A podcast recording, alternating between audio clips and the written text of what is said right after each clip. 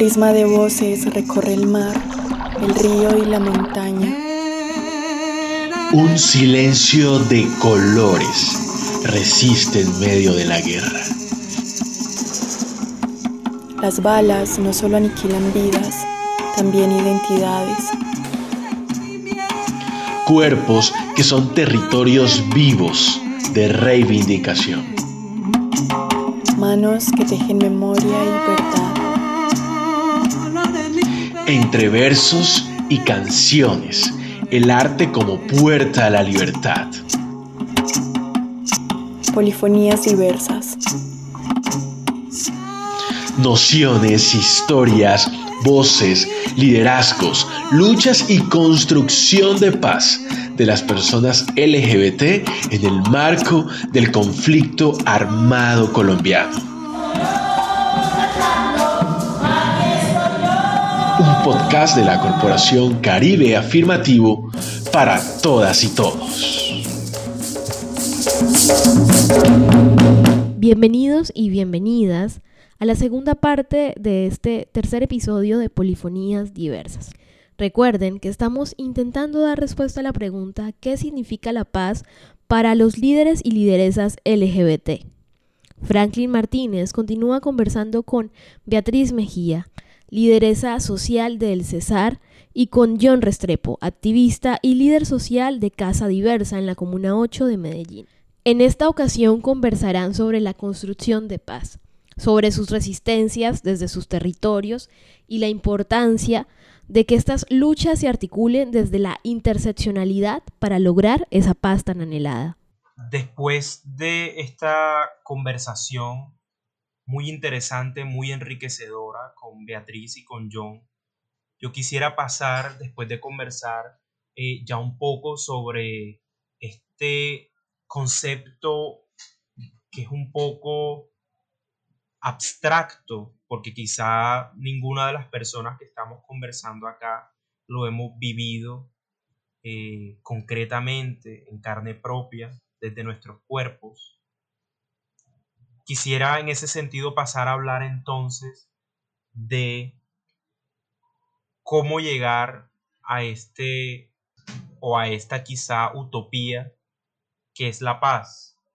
Cómo construir paz y cómo alcanzarla y, más específicamente, cómo creen ustedes que las personas LGBTI en este momento están construyendo paz en Colombia?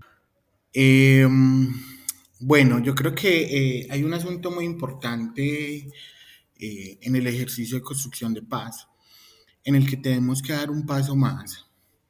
Y es que eh, pensar la construcción de paz o un poco este, este sistema capitalista, este sistema binario nos ha puesto también en unos lugares donde ha puesto nuestras prácticas en ciertos lugares y también las ha delimitado. Eh, y, y, nos ha dicho, em, bajo ese asunto del enfoque diferencial de las minorías y de todo el asunto, de que la paz se construye desde cada uno de esos lugares y para cada uno y para cada grupo sectorial o poblacional. Y creo que eh, si bien es importante organizarnos, juntarnos, defendernos y cuidarnos en un primer momento, el paso siguiente para la construcción de paz es, es, saltar la barda, esas bardas y esos límites eh, que nos han puesto no solo a nuestros cuerpos, a nuestras identidades, sino también a ese eh, sueño colectivo que yo creo que sí es posible eh, que denominamos paz. Y eso implica entonces encontrarnos con el otro y la otra. Eh, desde Casa Diversa particularmente hablamos y nuestra apuesta territorial, por ejemplo, eh, implica entender que pues no podremos seguir siendo, o, para la búsqueda de la paz, seguir trabajando los LGBT con los LGBT y el bolso LGBT la manilla LGBT la gorra LGBT y todo LGBT y quedarnos ahí. La construcción de paz implica también sumarnos a la lucha de los otros y las otras, e implica sentarnos con las otras y las otras.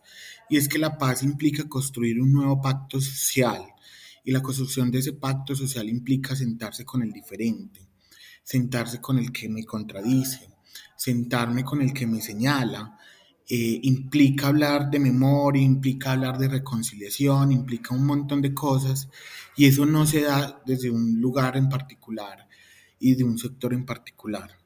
Eh, nuestra apuesta sí creemos profundamente que esto implica, repito, la posibilidad de romper esas, esas fronteras invisibles que han puesto a, la, construcción de paz y que implica un asunto eh, eh, eh, que es sentarse con el otro y la otra. finalmente creo que los sectores LGBT en el ejercicio de construcción de paz pues han tenido un reto muy grande y es que todo lo que hacemos nosotros es, se lee como maricada, pues es decir, todo lo que nosotros hacemos es que están mariqueando, entonces es pluma y mirella nomás. Y, y, y en ese ejercicio nuestras apuestas políticas también se entienden desde ahí y no han tenido el reconocimiento como apuestas de construcción de paz. Eh, creo que ese es un, asunto importante a tener en cuenta ahí eh, y que finalmente eh, las formas de encuentro, organización, de resistencia y de reexistencia de las personas de los sectores LGBT son diferentes, pero eso no implica que no tengan una apuesta de construcción de paz, de construcción de sociedad, de aportarle al desarrollo de nuestras comunidades. Hay una discusión frente a, que se ha dado, por ejemplo, en muchos, cuando nos nombran como comunidad LGBTI. Y decimos, no, es un error porque no somos una comunidad. Pero se nos ha olvidado también decir que aunque no somos una comunidad, hacemos parte de las comunidades hacemos parte de los territorios y en esa medida nosotros también le aportamos a la construcción de paz. De las formas como la población LGBT viene apostando a la construcción de paz, primero son múltiples. Y sí, pueden ser coloridas, claro, que no nos falte la pluma y la medalla, jamás. Primero muertas que sencillas. Pero en ese sentido, eh, creo que son muchas las formas porque nuestras apuestas de primer lugar, están proponiendo entender otras formas de ser hombre y mujeres en las diferentes comunidades que habitamos. Y desde allí, nuestro aporte a la construcción de paz y a la desestructuración de violencias históricas es fundamental. Y eso hace que cada una de nuestras acciones, desde, desde lo artístico, desde lo cultural, desde la incidencia política y desde nuestras formas de construcción, tengan que ser denominadas como apuestas de construcción de paz. Muchísimas gracias, John, em, de tu intervención. Bueno, me quedan muchos elementos, muchas, muchas ideas. Eh, yo quisiera de pronto también, bueno, para traerlo a colación a, ahora que Beatriz intervenga, también pensarnos un poco, tanto nosotros y nosotras como quienes nos oyen, acerca de, esta pregunta de, de, cómo vivir juntos, de cómo cómo siendo parte de la comunidad eh, en términos generales, como bien lo dijiste tú, John, cómo aportamos, cómo nos integramos, cómo, cómo hacemos para construir juntos, pero a la vez desde nuestras diferencias. Creo que esa es la pregunta que me queda. Bueno, te, doy la palabra a ti, Beatriz, eh, pero sí, es, es, un tema bastante grande y es un tema muy, muy, muy valioso digamos, desde, desde nuestra perspectiva o de, desde mi perspectiva, te puedo decir que, que para construir esta paz tan anhelada, yo veo esto como una, como una montaña, una montaña que hay que escalar, hay que llegar hasta la cima. Obviamente esa cima sería esa paz tan anhelada. Y nosotros para escalar, obviamente, dedicarnos a de pronto a, a seguir ese camino, ese sendero hacia esa montaña o por lo menos hacia esa cima, hay que llevar el apoyo de todas y todos aquellos comprometidos y comprometidas con este objetivo. ¿Cuáles serían aquellas personas que de pronto decidieron recorrer ese mismo camino, esas personas que de manera transversal también sufrieron? Y sobre todo que ese camino debe estar, como siempre le he dicho, pintado de colores como lo dice la canción, la vida no es blanca ni negra, la vida es de colores. Habemos muchas y muchos que definitivamente anhelamos y queremos y deseamos tanto esa paz que no solamente lo podemos mirar como, como sector eh, vulnerado LGBT, sino también hay que tener en cuenta a los campesinos, a los indígenas, los afrodescendientes, los raizales, palenqueros, rum. Y nosotras, o sea, no nos podemos olvidar de las personas con orientación e identidad de género diversas, las mujeres, los niños, las niñas, los adolescentes, los religiosos inclusive. ¿Por qué no los políticos y hasta los grupos armados, obviamente que, que de pronto en algún momento han querido sentarse a una mesa de diálogo? ¿ya? De una u otra manera, hubo personas que fueron partícipes o que tal vez también sufrieron en, esta, en este conflicto, pero también esas personas ayudaron a construir el país. Digamos, estamos construyendo esa memoria histórica básicamente con este proceso. Y nosotros este, podemos decir que que para construir esta paz, si hay una, si hay una verdadera inclusión, ahorita hace ratico lo tocaba el compañero John, cuando hay una verdadera inclusión hay paz, pero esta inclusión debe llevar a todos estos grupos vulnerados, históricamente eh, afectados por el conflicto, y sobre todo nosotros, porque no podemos negar que nosotros muchas veces solamente por señalamientos eh, porque no querían vernos o porque es una sociedad muy machista, heteronormada, que no quería ver diversidad en ella, simplemente nos señalaba como que nos limpiaran, porque siempre nos trataban era como limpieza social y eh, eh, digamos que esa misma sociedad debe ser parte de esa construcción que esa sociedad diga, listo, definitivamente nos equivocamos, vamos a construir esta paz y todos deben recorrer ese mismo camino para llegar a esa montaña, o sea, a esa cima donde se encuentra ese, esa, esas tres palabritas que le llamamos paz, pero que abarca mucho cuando lo dije inicialmente, como es un estado de tranquilidad, un estado en, el que tú puedes eh, caminar tranquilamente por una calle y te van a aceptar. Es más, ni siquiera van, les va a dar igual que pases, porque ya te están respetando lo que eres.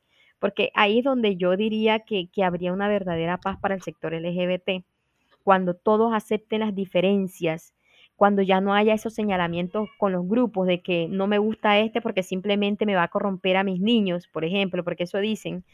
Y, resulta que, se olvidan que nosotros también fuimos niños y que tal vez eh, cuando niños a muchos también eh, tal vez abusaron y personas heteros, entonces no miran como que eso sí es contaminable, pero lo, lo de nosotros simplemente es algo que, que nos, va en el género, o sea, nosotros nacemos así, eso lo considero yo de nacimiento. Entonces, te podría decir que para que haya esa verdadera construcción de paz, y esa palabrita, pues deben confluir muchas eh, organizaciones, muchas personas de, la parte civil y también como de la parte eh, armada, porque también podemos, tenemos que que ingresar a grupos legales e ilegales que también hicieron parte de este conflicto y que también están ahí latentes en que, en que ellos, algunos estarán dispuestos a, valorar esa palabra llamada paz y ayudar a construir también. Gracias. Muchísimas gracias, eh, John y Beatriz.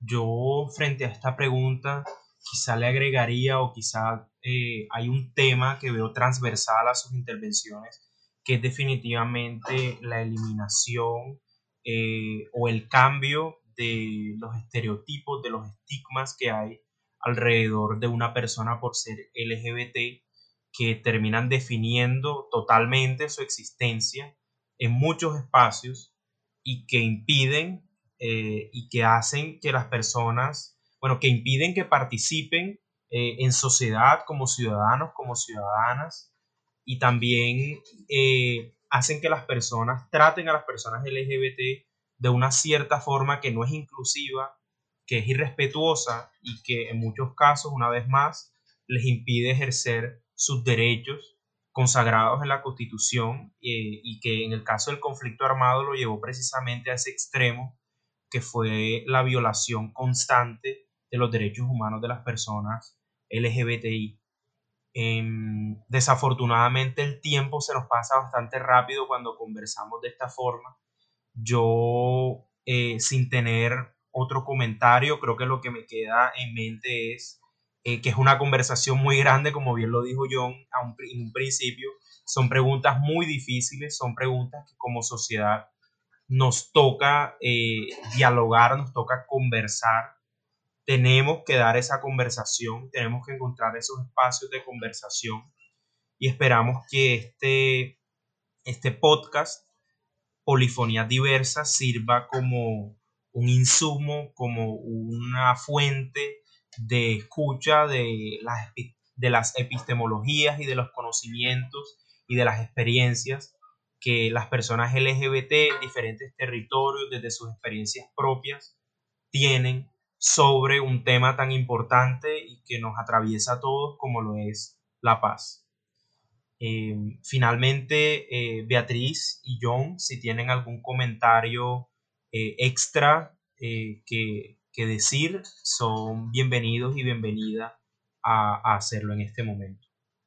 Bueno, yo lo único que yo voy a retomar esa frase de, de Gandhi que dije al comienzo, donde dice cada uno tiene que encontrar la paz interior y la paz para ser real no debe ser afectada por las circunstancias externas, yo podría decirles que nosotros como sectores vulnerados jamás podremos encontrar la paz si de verdad eh, no tenemos a esas personas de, la sociedad que nos ayuden, que nos aporten y que dejen de estigmatizarnos, que esas personas que están haciendo esto puedan ofrecérnoslas o dárnoslas, que es lo, creo que es lo mínimo que nos deben a nosotros, porque ellos son nuestros compañeros de viaje en, en la construcción de esta paz tan adelada. Entonces, si ellos no nos ofrecen a nosotros esa paz externa, digamos, ya de, que dejen tanta discriminación, nosotros no la vamos a encontrar tampoco. Eso sería lo último que tengo para agregar. Muchas gracias a ustedes por la invitación y, y, muchas gracias por este espacio, de verdad, por escucharnos las voces desde los territorios. Gracias a todos por escuchar la segunda parte de este tercer episodio de Polifonías Diversas. Para saber más y consultar las novedades y estar muy pendiente de la emisión de cada episodio que sale todos los martes cada 15 días, no olviden seguirnos en las redes sociales de Caribe Afirmativo, arroba Caribe Afirmativo en Instagram y Facebook, arroba Caribe Afirmativ con V al final en Twitter y arroba caribe.afirmativo en TikTok.